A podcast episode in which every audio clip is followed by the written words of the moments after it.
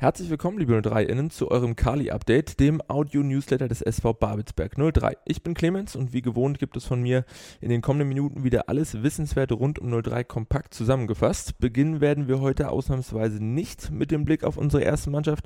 Die ist nämlich gemeinsam mit meinem sonstigen Gast Lars Simon im wohlverdienten Sommerurlaub. In der kommenden Woche sprechen wir dann aber nochmal ausführlich über das Spiel in Meusewitz sowie über die nun beendete Spielzeit 2021-2022. Umso mehr Zeit bleibt uns dann äh, heute aber wiederum für die zahlreichen spannenden weiteren Nachrichten der Woche, zum Beispiel unseren äh, Neuverpflichtungen auf der Trainerposition mit einem Trainergespann. Für unsere Regionalligamannschaft zur Saison 22-23 besteht aus Markus Zietsche und Ronny Ermel. Der 40-jährige gebürtige Berliner Markus Zietsche ist Inhaber der Fußballlehrerlizenz, zeichnete in den letzten beiden Spielzeiten für die Geschicke bei der Ligakonkurrenz von Tennis Borussia Berlin verantwortlich und unterschreibt genau wie sein Co-Trainer Ronny Ermel auch einen Vertrag bis zum zum 30.06.2024. Zuvor stand der ehemalige Regionalliga-Kicker unter anderem beim Berliner AK und dem Bonner SC an der Seitenlinie und wir heißen Markus und Ronny selbstverständlich ganz herzlich willkommen am Babelsberger Park und freuen uns auf die Zusammenarbeit, die anstehenden Aufgaben und gemeinsame Erfolge. Zurückgreifen kann das neue Trainergespann in der kommenden Spielzeit dann auch wieder auf Jake Wilton und Matteo Castrati, denn beide Kiezkicker haben in der vergangenen Woche ihre Verträge um zwei bzw. um ein Jahr verlängert.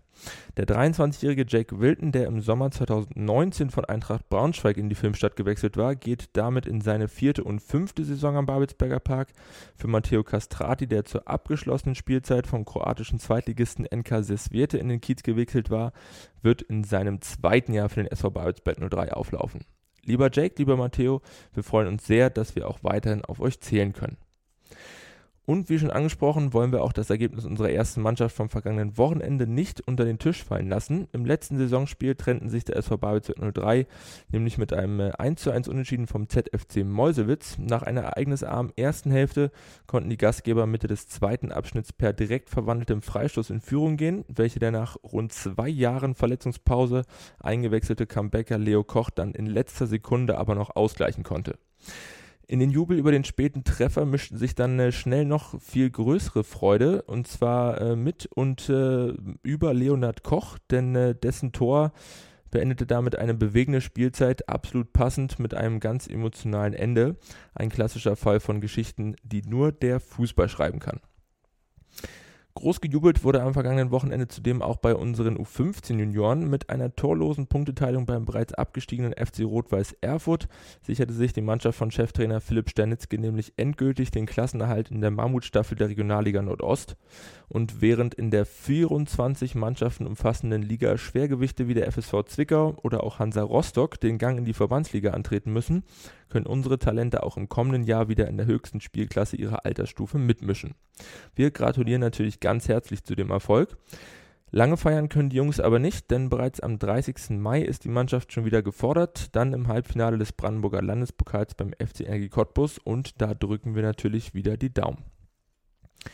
Unterstützt wird die U15 und allgemein unser Nachwuchs, äh, wie ihr sicherlich wisst, immer wieder auch von den Bergfreunden 03, dem Förderverein des SV Babelsberg 03.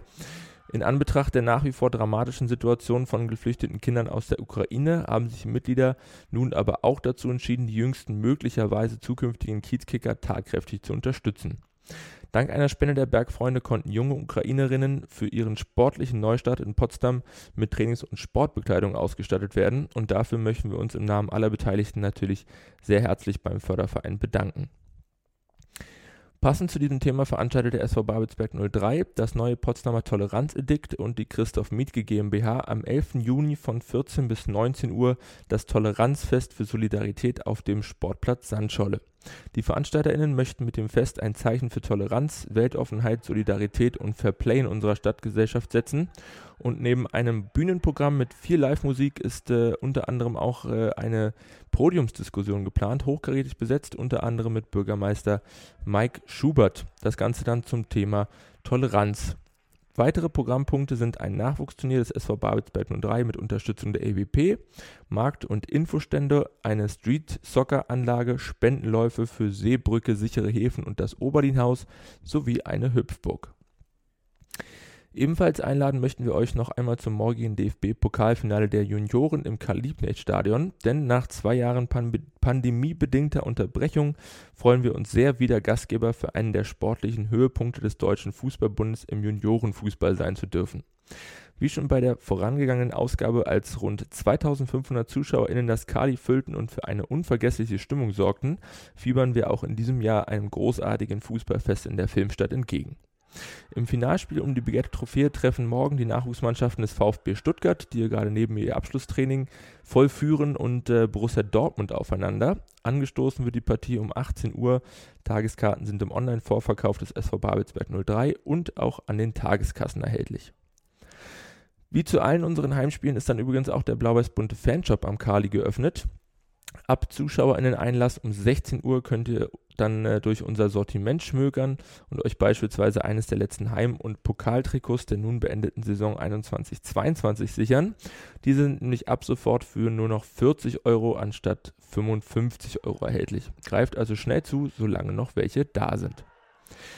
Ebenfalls einladen möchten wir euch auch zum Vortrag Aware of Us Antidiskriminierungsansätze im Stadion mit anschließender Diskussionsrunde am kommenden Mittwoch, den 25. Mai um 19 Uhr, welche von der Friedrich-Ebert-Stiftung veranstaltet wird. Bei der Veranstaltung, an welcher sowohl in Präsenz als auch online teilgenommen werden kann, geht es um den Schutz vor Diskriminierung im Stadion, wie ein solcher gelingen kann und welche Herausforderungen und Hindernisse es dabei gibt.